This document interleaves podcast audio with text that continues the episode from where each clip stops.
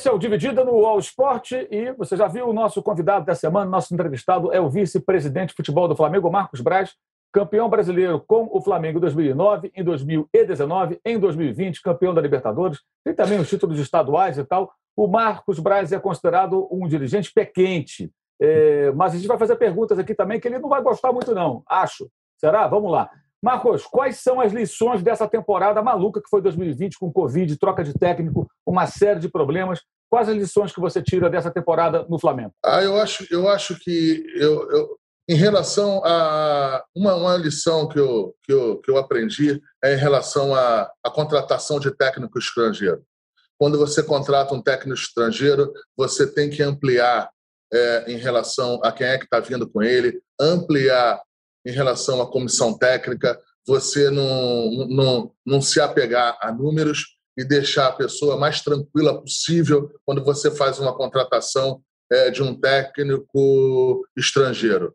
É, tinha um posicionamento nosso quando o Jorge veio, que veio sete, oito, vieram com sete, oito pessoas, a gente achou um pouco excessivo e, e mais do que nunca eu acho que não foi excessivo e foi necessário. Esse é um aprendizado, um aprendizado pelo menos meu em relação a essa temporada. É, também em relação também à, à, loucura dessa pandemia, é, muita gente dando opinião sem saber de absolutamente nada, sem compreender como é que é essa doença e de uma vez por todas, um departamento unido ele faz a diferença. É, a gente sempre ouve isso no futebol, de racha aqui, racha ali, e que ganhou rachado. É impossível ganhar, é, é impossível você ser campeão rachado.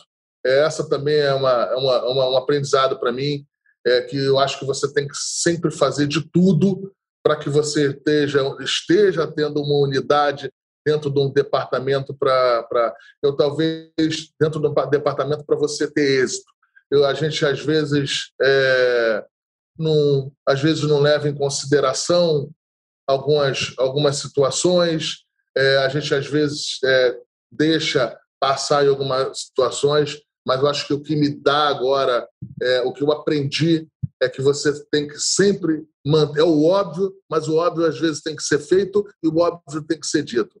Um departamento unido faz a diferença, faz a diferença no final. Esses Marcos, dois pontos. Marcos, você falou aí já da questão do técnico, né? Quando o Flamengo trouxe o Domenech Torrente, vocês tinham outras opções na Europa ou diante daquele quadro da pandemia que pouca gente queria vir para o Brasil, ele acabou sendo a opção que restou? Como é que foi isso? Queria que você falasse um pouco, porque depois que ele foi demitido, muita gente criticou. Por que, que trouxeram esse cara? Mas qual era a realidade do mercado? Havia mais opções ou só sobrou ele? Primeiro, Mauro, a gente tinha uma realidade nossa. Primeiro, a gente tinha uma realidade nossa financeira. É, quando a gente foi buscar o Domenech, a gente não tinha os números é, os números que a gente orçamentados em relação a técnico, quando a gente foi trazer o Jorge Jesus e quando a gente também, quando o Jorge Jesus é, também é, preferiu voltar para Portugal, a gente, a gente teve um gap aí de um tempo aí de uns, sei lá, de uns 10 dias, 15, 10 dias, 15 dias, que mudaram nossos números. Então, quando a gente foi, quando a gente foi para a gente foi para a Europa, a gente entendia que o Flamengo entendia que tinha que mais uma vez trazer um estrangeiro, repetiu que, que deu certo, mas a gente não tinha nem a gente não tinha a, a, a, parte financeira disponível como a gente tinha antes. E assim, essa parte financeira, uma parte é, a gente entendia, era um começo de um processo de pandemia, era um começo, era um começo de um de uma de um desconforto enorme é, porque a gente não sabe de, imprevi, de, muita imprevi, de muita coisa imprevisível, que a gente não sabia quando é que ia se retomar o público ao estádio, a gente não sabia quando é que ia ter vacina.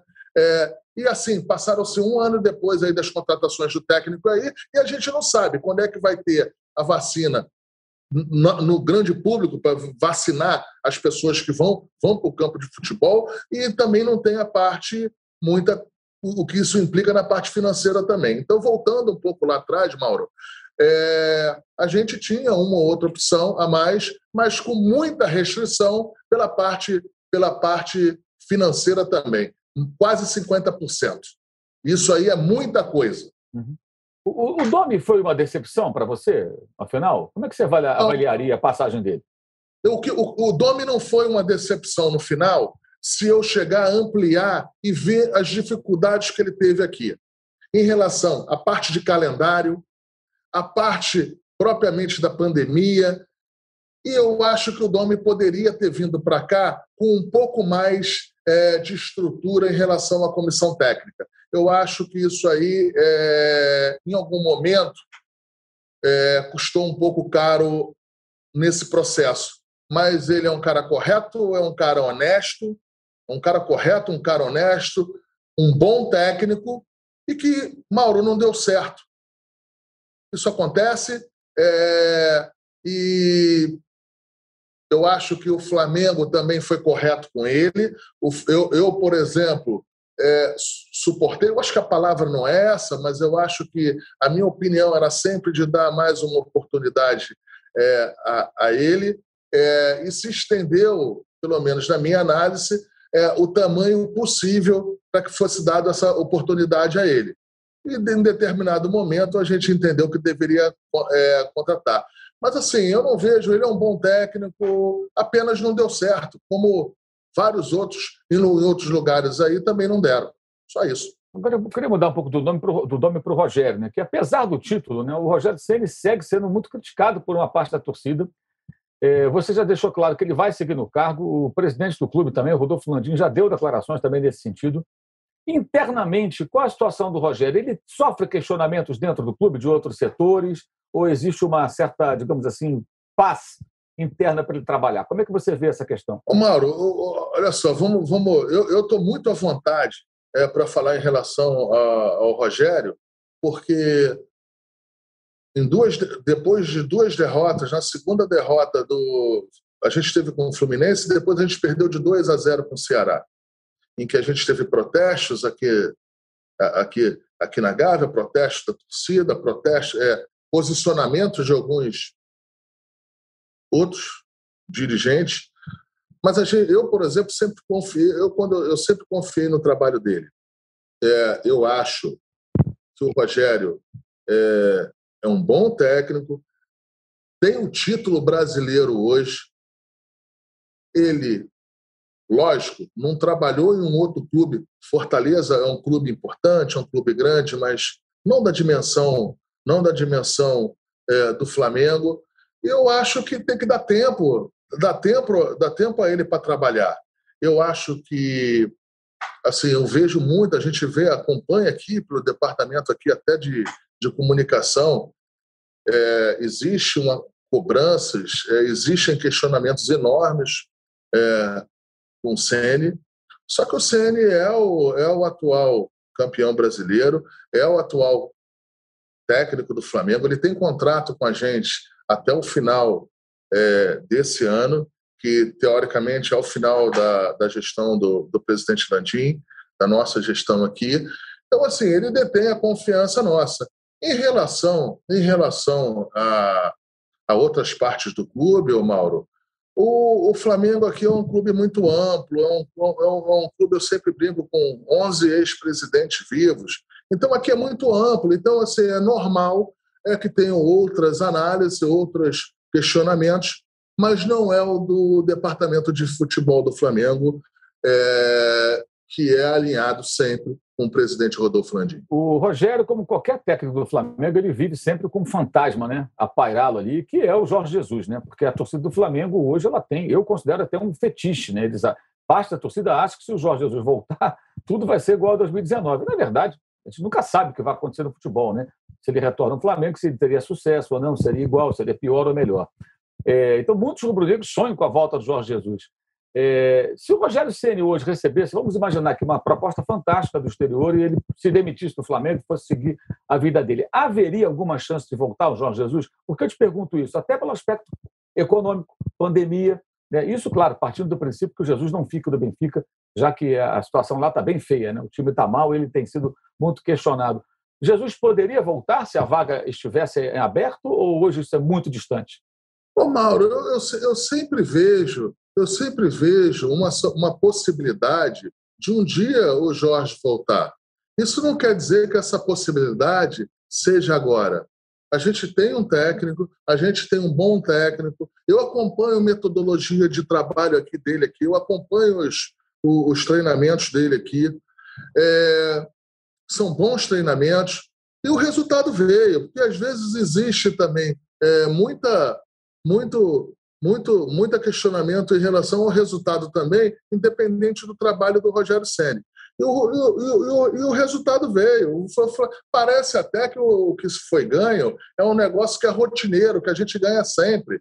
Nada, o Flamengo foi campeão brasileiro, foi oito vezes campeão brasileiro, mas se você é, botar aí ao longo do ano, aí o Flamengo, o Flamengo de o Flamengo de, de 92 até 2009 ficaram 17 anos sem ganhar esse título. Então, assim, não é rotineiro, foi importante, é um título importante. É, essa eu vejo, eu vejo como esse fantasma é, do, do, do Jorge Jesus. Eu não vejo muito, muito problema nisso. Se tem esse fantasma, é porque a passada do Jorge Jesus aqui é, foi boa, é porque a passagem do, do Jorge Jesus aqui é, deixou títulos, não deixou só bom futebol, ou bom ambiente, ou boa relação. É muito bom a boa relação, o bom ambiente, mas tem que deixar título também. E o Jorge deixou.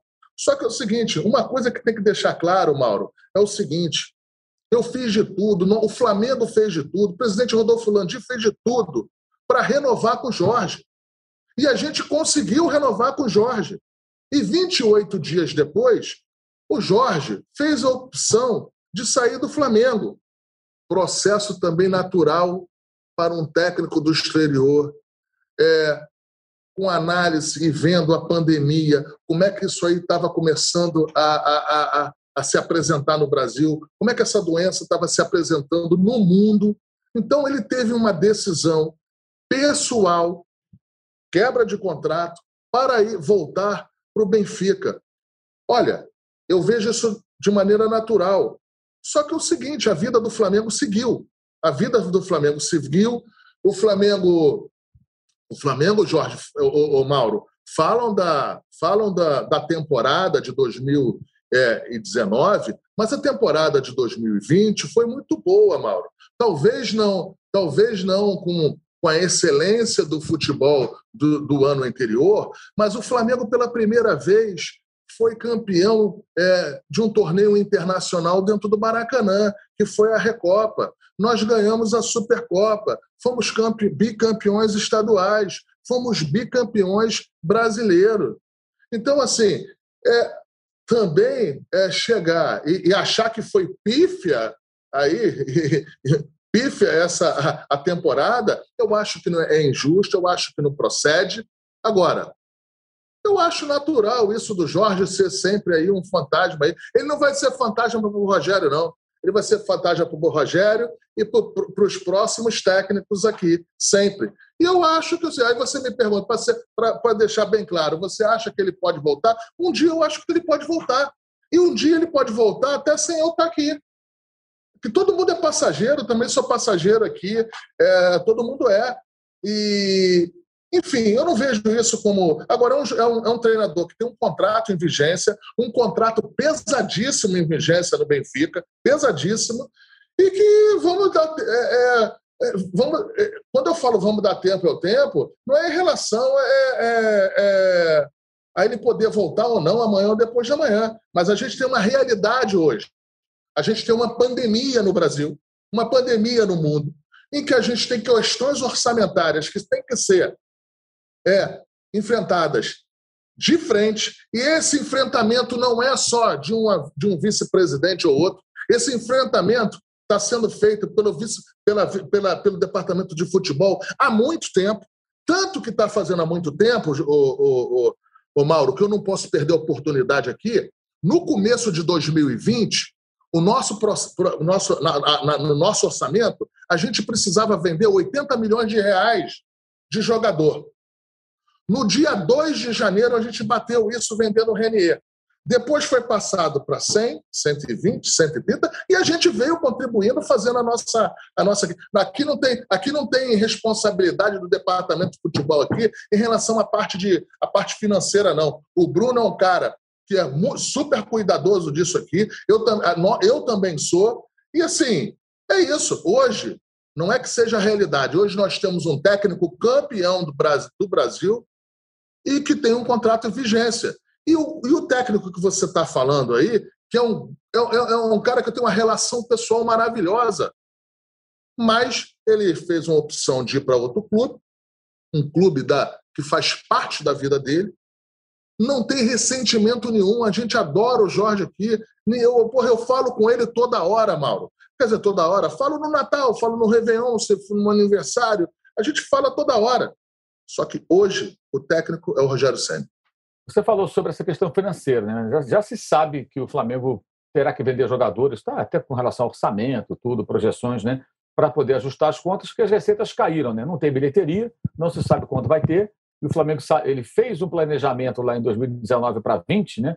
É, contando que o Maracanã é cheio, porque a perspectiva era essa. O time muito forte, o time vencedor, Maracanã é cheio, é receita para o Flamengo, até porque o Flamengo conseguiu é, é, ser o gestor do estádio, junto com o Fluminense, então ele passou a, a, faturar mais do que antes, quando havia o consórcio Maracanã, e essa receita não existe mais. A despesa, né, que você abre o Maracanã para jogar, você paga uma grana e não tem receita de bilheteria.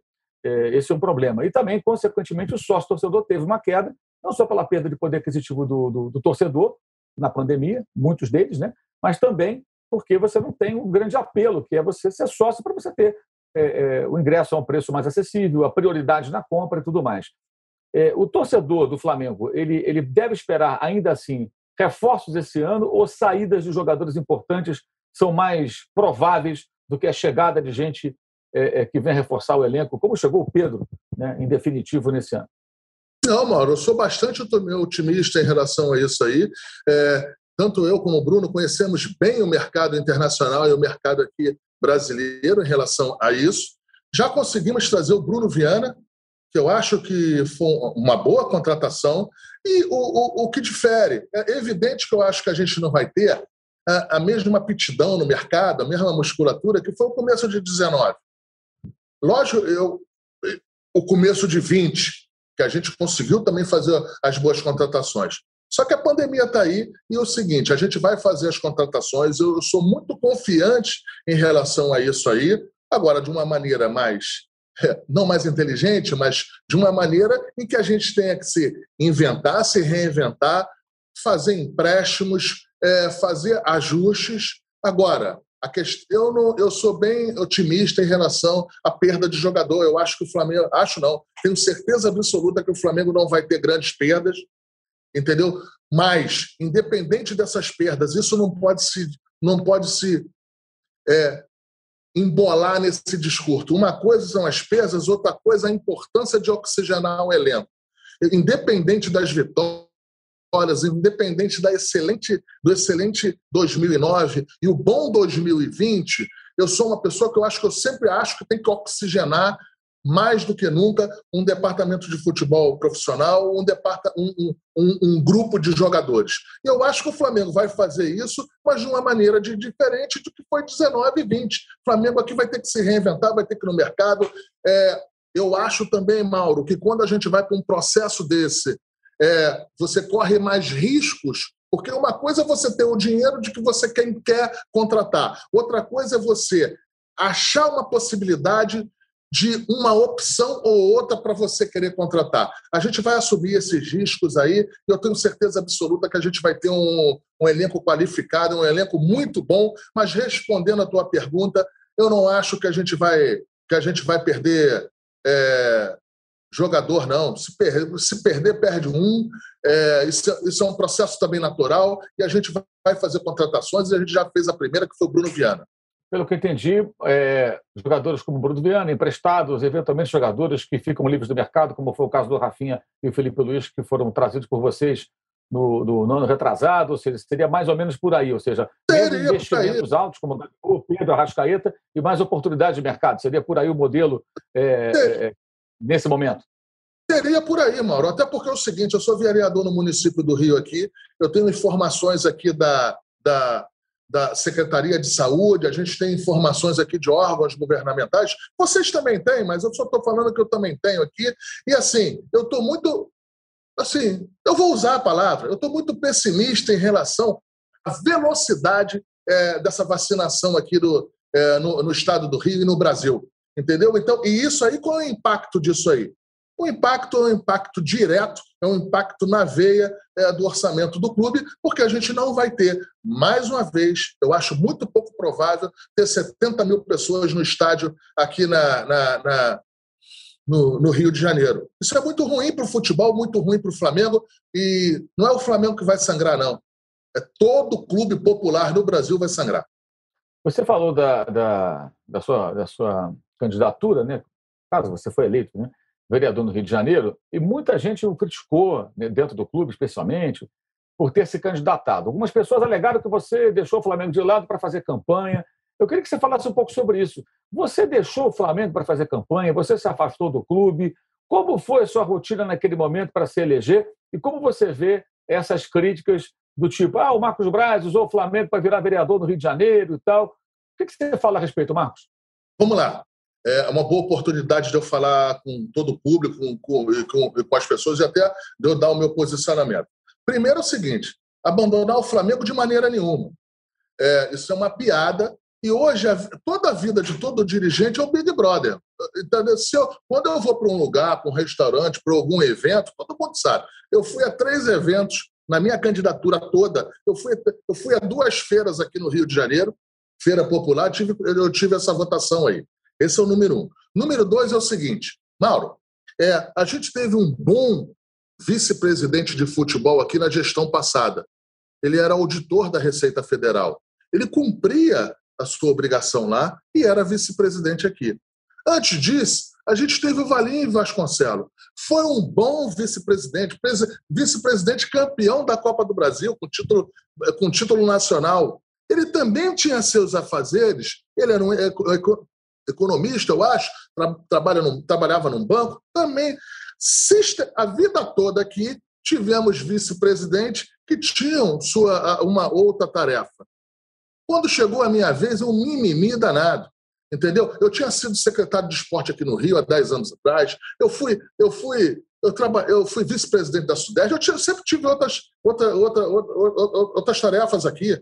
Esse é o número um. Número, do, número dois é o seguinte: eu não posso ser julgado por ser vereador e ser vice-presidente e que estas duas é, situações é, podem uma interferir na outra.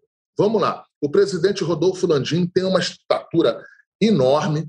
Presidente, o presidente tem um histórico empresarial, tem o seu tamanho e jamais e, e, e ele foi eleito presidente do Flamengo e montou sua equipe. Eu não sou eleito no Flamengo eu faço parte de uma equipe do Rodolfo Landim é, em, que, em que o meu cargo é de confiança dele. Eu tenho certeza absoluta, Mauro, que se eu não tivesse, é, se eu não tivesse cumprido com minhas tarefas, não sendo correto com o Flamengo e, e não tendo boa gestão aqui, eu não tenho dúvida que o, o, o presidente Landim ia chegar ao Marcos. Eu acho que, porra, que não está dando. E eu, sei, eu iria ser o primeiro a, a, a, compreender isso por ser um cargo de confiança dele. E do outro lado, eu, na, na, Câmara dos Vereadores, eu tenho que ser cobrado em relação à minha presença, em relação à minha, à minha, à minha votação, à minha, à minha, às minhas votações é, diárias lá. O que eu não posso, eu não posso é pagar, é, eu não posso ser julgado porque eu sou os dois se, se, se, se eu fiz essa opção para minha vida, se eu vejo pouco meus filhos, estou vendo pouco a minha família, estou vendo pouco a, mulher, a, a, a, a, minha mãe e meu pai, isso aí é uma decisão pessoal minha em relação ao tamanho da, dos compromissos que eu, que eu tive, ou profissionalmente, ou, ou, num, ou, ou numa questão particular, como é aqui do Flamengo. Então, esse é o terceiro ponto. Outra coisa, em relação a usar o Flamengo. Olha só, ô Mauro, é, eu te falo aqui, dez outras pessoas que foram candidatas, no, candidatas aqui no Flamengo desde os anos 80. Desde os anos 80. Eu não vou falar o nome das pessoas aqui, mas tem aí cinco, seis, sete, inclusive aí jogadores. E jamais tiveram tamanho mimimi em relação a isso aí. Então, assim, eu tenho uma consciência tranquila, é, eu continuo aqui, é, eu estou dentro do CT aqui do Flamengo, onde eu fui para o jogo. Eu, eu, eu, eu, eu, muito pouco provável de ter um vice-presidente. É, pode ter mais competente, pode melhor, pode ser melhor do que eu, pode um monte de coisa. Agora, com mais comprometimento e com disposição para trabalhar aqui, eu acho pouco provável. Até porque eu durmo cedo, eu, durmo tarde e acordo cedo. Eu tenho uma disposição que, que é, é não estou falando de competência, não. Competência cada um avalia, cada um analisa de uma maneira. Agora, eu tenho disposição e muita para trabalhar aqui no dia a dia. Ô, Marcos, a gente não sabe ainda quais serão os candidatos à presidência do Flamengo, né? mas a eleição vai acontecer mais ou menos em nove meses, por aí, né? geralmente começo de dezembro. É, você já sabe quem você vai apoiar? No caso, eu falo não do nome, o nome não existe, mas corrente política? Ô, ô, ô Mauro, essa eleição é eleição, é, é, é eleição, é a melhor eleição para mim dos últimos anos aqui no, no, no, Flamengo aqui. Até porque é o seguinte, não é, não é agora, é, não é agora com esse resultado e não é agora quando e não, e, e não e não foi no começo do ano nem no passado. Eu já deixei claro aqui o meu candidato a presidente do Flamengo é Rodolfo Landim. O meu candidato a presidente do Flamengo, caso ele entenda que não vá ser o candidato, o meu candidato é quem ele escolher. É, eu não tenho, eu sou bem claro, bem transparente nisso aí. Então eu estou muito à vontade, muito à vontade, estou muito tranquilo. É, nesse processo eleitoral aqui, eu vou estar, tá, eu vou estar, tá, eu vou estar tá de, Infelizmente ou infelizmente, eu sou vice-presidente de futebol e eu estou num local aqui que, em anos eleitorais, ele, ele é sempre, sempre, é, sempre, sempre passado uma lupa muito grande. É, sempre, às vezes, usam indevidamente para dar porrada é, na gestão, na diretoria. Mas eu estou muito tranquilo disso aqui. Eu estou aqui no clube aqui desde os oito anos de idade. Eu frequento aqui o, o Flamengo aqui desde os meus dez anos de idade. Então, assim, não tô, não tô com, não tenho problema nenhum. Meu candidato é o Rodolfo Landim, se ele for com a reeleição, ou o meu candidato é o do Rodolfo Landim. Eu não tenho, não tenho muito o que falar disso aí, não. É, o, o Landim ainda não anunciou né, se ele vai ser candidato é, à reeleição ou não. O, o, que se comenta desde o momento, desde a da, da campanha lá atrás, é que haveria um acordo entre ele e todos os seus pares, ou parte dos seus pares, para que o Rodrigo Dunst, que é o atual vice-presidente geral, vice-jurídico, né, fosse o candidato nessa próxima eleição. É, não sabemos ainda se isso vai acontecer. É, agora, você apoiaria é, o BAP, se o BAP fosse o candidato do Landim? Ô Mauro, eu vou apoiar quem eu vou apoiar quem o Landim determinar. Qualquer um deles, Rodrigo, Dunst, BAP, qualquer eu um. Vou apoiar quem o Landim determinar o meu, o meu papo é reto, eu não estou. Eu, eu estou falando aqui de. Estou falando de uma maneira muito natural. Vou votar com o Rodolfo Landim. E vou votar e vou apoiar quem ele entender que tenha que ser o seu sucessor, caso ele entenda que não deva ir para uma reeleição.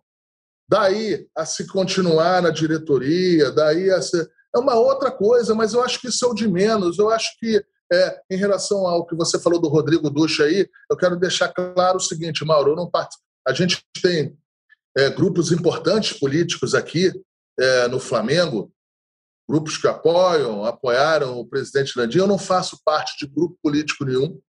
É, não por nada, não é nenhum demérito, mas assim, eu não faço parte é, de grupo político nenhum. Eu acho que isso aí se torna mais fácil o meu posicionamento ainda de fidelidade ao presidente. Eu, o meu trato é direto com o Rodolfo Landim.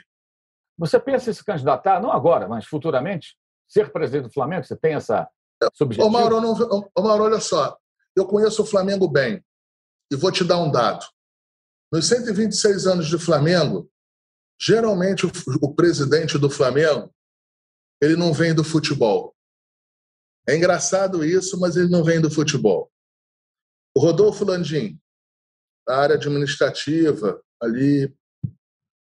O Eduardo Bandeira de Mello, Patrícia Amorim, assim sucessivamente.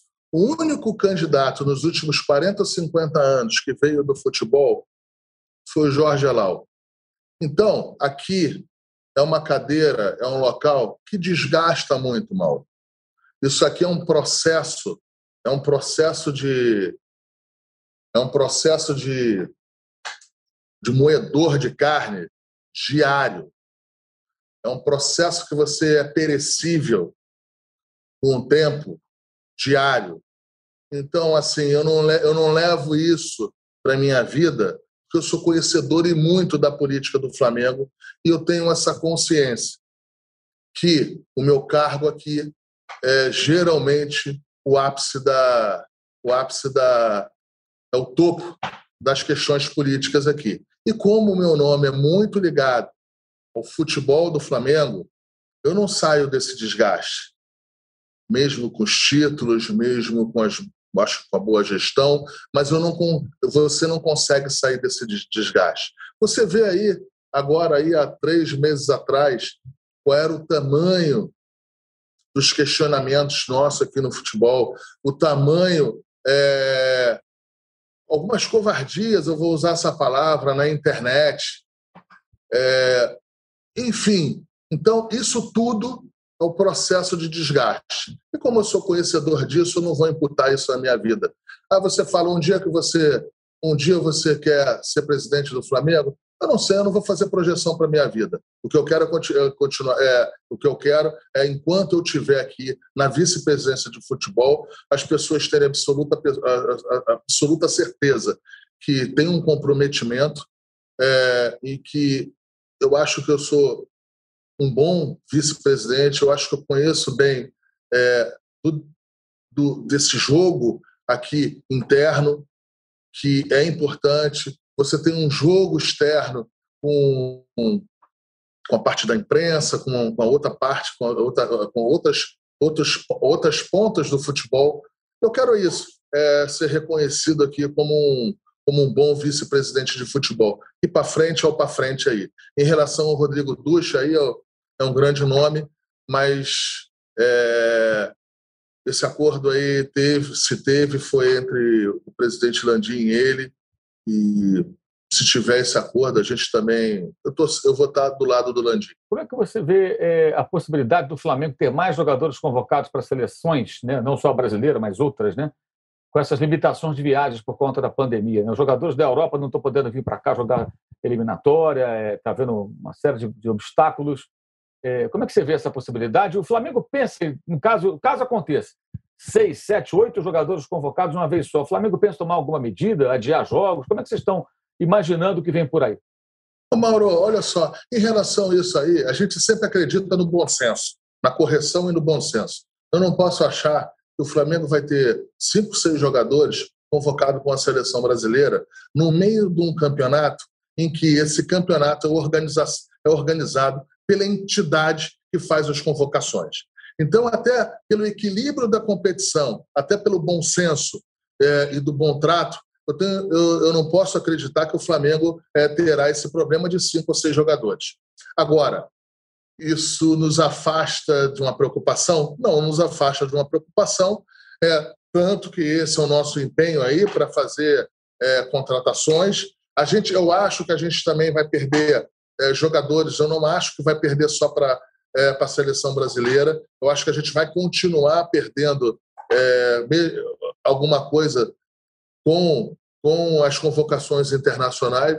Eu tô, a, gente vem, a gente vem com extrema preocupação. Agora, vamos fazer o que for possível dentro do atual orçamento do clube. Marcos Braz, qual a dividida que você jamais poderia perder? Não tenho, não. Pode ser. Na verdade, eu tenho, só que. Na verdade, eu tenho, mas eu não quero te falar. Essa é a verdade. Eu, não, eu, eu tenho, mas eu não quero te falar. É uma, eu, é eu, tô, eu tô querendo ver se eu acho rápido. Uma outra? Uma outra para poder te enganar. Para poder te enganar. Porque a que, eu, a que eu tenho, eu não posso te falar que vai dar uma merda danada. Então, ah, eu sei mais ou menos qual é essa dividida. Eu acho Entendeu? que eu sei. Não, isso, é, isso é o que você está falando. Eu ah, mas, não, mas não, não, a dividida que eu não posso perder, eu acho que. É, não tenho, Mauro, não tenho. Eu, eu não sou muito bom nesses negócios, não. Não tenho. Vamos continuar a entrevista. E eu, eu, eu, penso, eu vou pensando aqui, a gente. Aí eu te falo durante, durante o programa. Eu não tenho essa dividida, não. Eu sou. Eu sou. Parece que não, mas eu sou, eu sou uma pessoa do, do, da conversa. É lógico que tem algumas pontos que você tem que se posicionar é, com mais firmeza. Mas eu tento sempre levar à exaustão a boa conversa. Sou político, então o político leva isso no, no diálogo, na, na compreensão e, e no estômago no estômago apurado para as coisas, entendeu? De, de agora sim, em relação a, a, a isso aí, eu não tenho, eu não tenho, não tenho uma dividida que eu não possa perder, não. Eu não tenho isso não. O, o Marcos, nessa sua passagem pelo Flamengo, sua volta ao Flamengo, você faria algo diferente? Tem algo que você fez? Não, se eu pudesse voltar, faria diferente? Eu acho, Mauro, que quando você fala que não faria diferente, é, é até uma soberba, né? Você achar que fez tudo certo, né? Eu acho que eu acho que eu, eu acho que com a tamanha incerteza que nós tínhamos com essa pandemia, eu talvez não é a contratação do Domi, não é para deixar claro, não é a contratação do Domi, mas daquele momento em função é, do calendário, em função de um monte de outras situações que eu achavam que, que não teria aqui no futebol, no, na, no departamento de futebol do Flamengo, eu iria trazer um técnico brasileiro depois do Jorge Jesus. Eu deveria ter, eu deveria ter feito isso. Nada tem a ver com a escolha do Domi. Isso aí, quando eu falo, de, quando eu falo aí, eu estou falando, eu estou ampliando bem em relação ao Domi ou a qualquer outro estrangeiro. Depois de eu, de eu ver como é que acabou do ano, como é que aconteceram as coisas internas no Flamengo, de eu ver um, um, um, um ângulo diferente, eu teria trazido um técnico brasileiro na sucessão do Jorge Jesus. Você diz isso em função do contexto de tudo que estava acontecendo? De tudo, de tudo, de tudo, de tudo, de tudo, de tudo.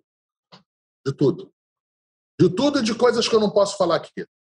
São análise minha, mas eu acho que eu acho que eu participei. É, você me perguntou, você faria alguma coisa diferente? Hum. Faria. Eu não traria um técnico estrangeiro depois de Jorge Jesus. Seria Rogério Ceni, se você já naquela Poderia ser, com, com certeza, com certeza estaria entre, entre os analisados. Com certeza, com certeza absoluta. Como é que você vê essa, essa reação tão, é, é, assim, até agressiva de parte da torcida, que até o cara ganha o campeonato e tem gente que diz que ele tem que sair. O que você acha que acontece? Será que é o passado dele é, no São Paulo, um grande clube, é, muito ligado? Como é que você entende isso? Eu não me lembro de uma rejeição tão grande de um técnico campeão. E, aliás, minha opinião, nem concordo com essa rejeição, acho meio bizarra até. Mas como é que você interpreta isso, Marcos? Tão próximo dele trabalhando. Olha, eu, sou, eu, eu, eu, eu, eu respeito muito a, a opinião dos torcedores do Flamengo e de, de, de, de muitos da imprensa, que eu sei que são opiniões.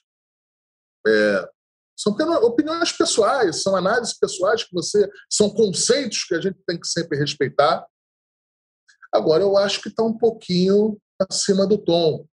Eu acho que parece até parece até que se o Rogério sair hoje, a gente tem é, uma, uma, uma, uma série de, de, de, de uma série de, de nomes que poderiam estar aqui com a maior certeza do mundo que daria certo. Desculpa, quando você quando você está num cargo aqui de técnico do Flamengo, pode ser quem for. Não é certo de dar certo. E nem quem deu certo. E nem quem deu certo. Isso aqui tem uma, isso aqui tem ângulos que tem que ser analisado de maneira, de maneira ampla. É, eu, Mauro, eu, Mauro, eu estou muito, eu estou muito, eu não tenho dirigente não pode ter medo de queimar a língua. Ele pode não falar, pode ter opção de não falar, mas não pode ter medo de queimar a língua. Tanto que eu, para um outro jornalista também, um grande jornalista, eu falei, falei, não, eu vou com o Senna até o final, se ele pular do avião, eu vou pular atrás com paraquedas. Ainda brinquei assim, botou tudo no papel, mas, enfim, é do, é do, é do eu não quem fala comigo na imprensa sabe que quando eu falo pode pode botar, se tiver no on pode botar à vontade. É, é, que eu não depois eu não conto história não então o que, que acontece mas voltando assim essa questão aí eu acho que eu, eu, eu respeito mas eu não concordo essa essa essa essa essa tamanha, essa tamanha, esse tamanho desconforto. Eu acho isso também, parece que tão desconfortável com, com o Rogério aqui. Eu acho que a, o que ele foi, o que ele, o, o, que ele foi de ídolo no, no, no São Paulo, eu acho que isso, isso passou, isso ficou, pro, isso ficou para o Rogério e para o São Paulo, para a instituição lá. O Flamengo, o Flamengo hoje e o técnico de futebol Rogério Ceni nada tem a ver com essa história para trás aí, é uma bonita história, uma, um, um, casamento longo, é um casamento de vários capítulos bonitos na história de São Paulo e do, e do, e do Rogério. Mais ainda é, campeonatos, ganhar mais ainda é, a confiança tanto da, de outros jornalistas que não têm tanta confiança nele e muito também a confiança da torcida, que também é muito importante aqui, que é o grande elemento nesse processo todo aí. Marcos, para encerrar, você não, não, não quis falar qual seria a sua dividida imperdível. Então, mas acho que essa agora você pode falar, porque já faz tempo, já passou. Um episódio que foi muito marcante em 2020 foi o jogo entre Fortaleza, do Rogério Senna e Flamengo do Maracanã. O Domi era o técnico do Flamengo, e o Gabigol voltava de lesão e o Gabigol entra na parte final do jogo e o Gabigol faz o gol da vitória do Flamengo com um homem a menos naquele momento, né? É, aí o Gabigol sai meio furioso, você abraça ele, fala alguma coisa, leva ele lá para dentro. A partir daí foram milhares de especulações. É, alguns diziam, ah, o Marcos Baixo está paparicando o Gabigol. Outros falavam, não, será que ele deu um esporro no Gabigol? O que, que ele falou? O que, que ele disse para o Gabigol? O que, que você falou para ele naquele momento? Qual foi a sua, a sua atitude ali é, e por quê? de rapidamente correr em direção ao jogador, que saiu nitidamente contrariado, porque veio do banco e acabou sendo o autor do gol da vitória. Nesse, nesse, nesse dia aí, nesse dia aí, é, alguns, alguns, alguns jogadores iriam fazer o complemento, o complemento na, na da parte física pós-jogo. E quando ele estava e quando ele estava saindo, e quando ele estava saindo, é, foram, foram falar com ele é, se, se, se, se, ele iria, se ele iria é, fazer essa, esse, esse complemento. Isso eram para todos os jogadores. É, ele falou que porra que estava que tava desconfortável e que, e que, e que não iria e que e não estava querendo fazer. Mas a pessoa, a pessoa insistiu. Foi somente isso, não foi nada demais. É, e assim, o jogador está ali de cabeça quente, eu já ia falar com ele ali. Ele era um momento difícil, era um momento que o, que o Gabriel estava passando ali, não era um, um, momento bom dele aqui no Flamengo. É raro isso aqui, mas não foi nada demais, não foi nada demais, mas não foi mesmo, Mauro. Eu também não iria mentir aqui, não foi nada, não foi nada demais. Só que eu não vou ficar dando explicação um monte, um monte de coisa que é, apresentam aqui, apresentam é, em vários órgãos, em vários blogs, em vários sites, coisas que às vezes não acontecem que a gente se sente desconfortável de ficar efetivamente mentindo. Mas nesse caso aí, não teve absolutamente nada demais. Não teve nada demais aí. Agora, em relação a, a, a, negócio de passar a mão na cabeça, é, Mauro, é, cada um faz a gestão. Isso aí é em qualquer profissão, isso aí em qualquer ambiente. Cada um faz análise do que, que tem que fazer, é, é, é, do que, que tem que fazer no dia a dia aqui. É, falam que eu tenho, é, que eu passo a mão na cabeça do Gabigol. Eu não passo a mão na cabeça do Gabigol. Eu tenho boa relação com o Gabriel. E essa boa relação, ela se faz no dia a dia. Mas eu não, eu não, eu não tenho, eu não fa, eu não tenho o Gabriel não tem comigo nenhum tipo de privilégio que os outros não tenham.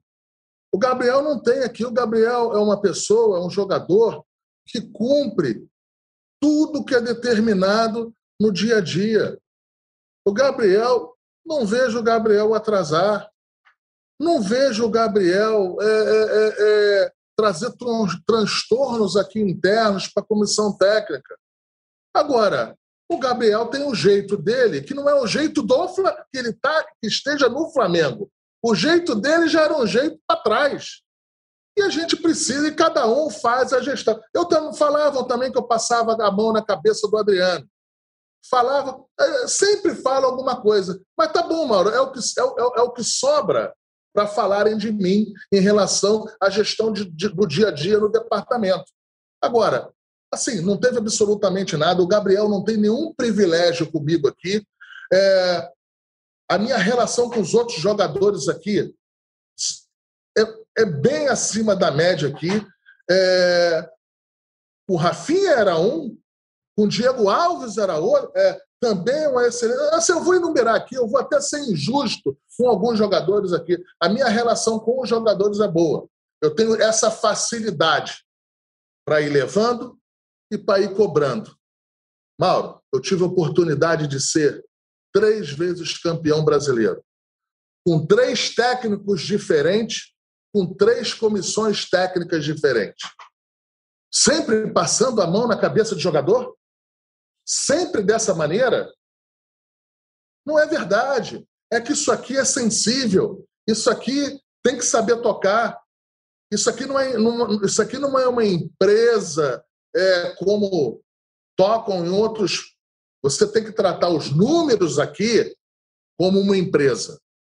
Os números, sim. Agora, no vestiário, no dia a dia, tem que ter muita sensibilidade. Muita sensibilidade. E eu exerço essa minha sensibilidade quando eu acho que eu tenho que exercer. Se eu acho que eu tenho que dar um carinho a mais para o jogador, eu vou dar. Se eu acho que eu vou ter que ajustar alguma coisa aqui, eu vou dar. Mas isso nada tem a ver com passar a mão na cabeça é, de jogador. Nada tem a ver, nada tem a ver. É, tem essa, tem essa essa situação de sempre quererem levar do chicote, é, eu nunca vi dar isso muito certo. Nunca vi dar isso muito certo. Mas foi isso em relação ao do Gabriel. Ele estava saindo de cabeça quente e também tinha um outro problema lá. Eu só. O é, que, que, que, acontece? Se o Gabriel falasse alguma coisa a mais aí, quem é que ia fazer a gestão de, depois? Sou eu. Seria eu. Então eu pulei na frente, de maneira certa ou não, para mim não ter, para mim não precisar fazer essa gestão posterior, posterior aí. Agora, eu acho que os números do Gabriel não são números aqui no Flamengo que que são de alguém que esteja tendo algum privilégio ou algum mão na cabeça por algum dirigente. Está aí a reta final dele nesse brasileiro. Todos viram aí o que, como é que foi na Libertadores ano passado. É, eu estou falando do Gabriel aqui porque você me perguntou é, diretamente em relação a ele aí. Mas a minha relação aqui com, com o grupo é muito acima da média. Isso não precisa perguntar para mim, não. Pode perguntar para eles aí, é, no, no, dia a dia, até com pessoas que não possam não gostar muito de mim, não em relação aos jogadores. Pergunta aí para alguns outros dirigentes, algumas outras pessoas, se eu tenho uma boa relação com o grupo aqui. Agora, eu não sei, é, Mauro, eu acho que o Flamengo o Flamengo precisa de alguns ajustes, isso é normal. A gente também erra. É, eu também erro. O Bruno é, todo mundo erra. E a gente vai procurar aí errar menos possível, aprender com os erros, aprender o que foi com essa temporada e na outra temporada para trás aí, para que a gente possa ter um 2021 melhor ainda, um 2021 tão grandioso como foram esses dois últimos anos aí, os últimos dois anos aí. Agora a gente não pode fugir de uma verdade. Ninguém sabe onde é que vai, quando é que vai ter público de novo no, no, no futebol brasileiro. Ninguém sabe quando é que vai ter, quando é que o Flamengo vai ter 70 mil pessoas empurrando o time e contribuindo também financeiramente é, com, com, com o clube. Então a gente vai, mais uma vez, com essas incertezas aí, mas a gente vai usar a criatividade para poder chegar e é, deixar esses obstáculos para trás aí. Mas continua sendo muito duro aqui a, a, a, essa gestão aí em relação à parte é, financeira. A gente, a gente vai ter que, a gente vai ter que ser muito habilidoso. Muitas vezes a gente não pode é, expor algumas coisas, muitas vezes a gente tem que tomar decisões que são decisões que a gente não pode dividir o porquê dessas decisões com outras pessoas, mas podem ter certeza que a gente vai tentar fazer aqui o melhor possível para que o Flamengo continue nesse nesse caminhar aí que eu acho que foi bem acima da média dos outros anos do Flamengo aí. É, 2017, Mauro, também teve dinheiro aqui no Flamengo. É só ir buscar lá. 2018 também teve dinheiro aqui no Flamengo. É muito injusto falar que, que o Flamengo ganha só, que essa diretoria ganhou só por causa de dinheiro. Tem dinheiro também, mas tem muito trabalho. Pode ter certeza disso aqui. Legal. Esse foi Marcos Braz, vice-presidente de futebol do Flamengo, campeão brasileiro em 2009, em 2019, 2020, campeão da Libertadores, bicampeão carioca. Marcos Braz, muito obrigado por essa entrevista. É, acho que foi bem esclarecedora aí para os rubro-negros e também para aqueles que não torcem pelo Flamengo, mas evidentemente todo mundo está de olho no Flamengo. O Flamengo é um time forte, tem conquistado títulos e, claro, que os seus rivais também querem saber das coisas do clube rubro-negro. Obrigado, Marcos, a você pela entrevista. Valeu. Obrigado a você que acompanhou mais esse Dividida pelo All Sport. Até o próximo Dividida. Saudações.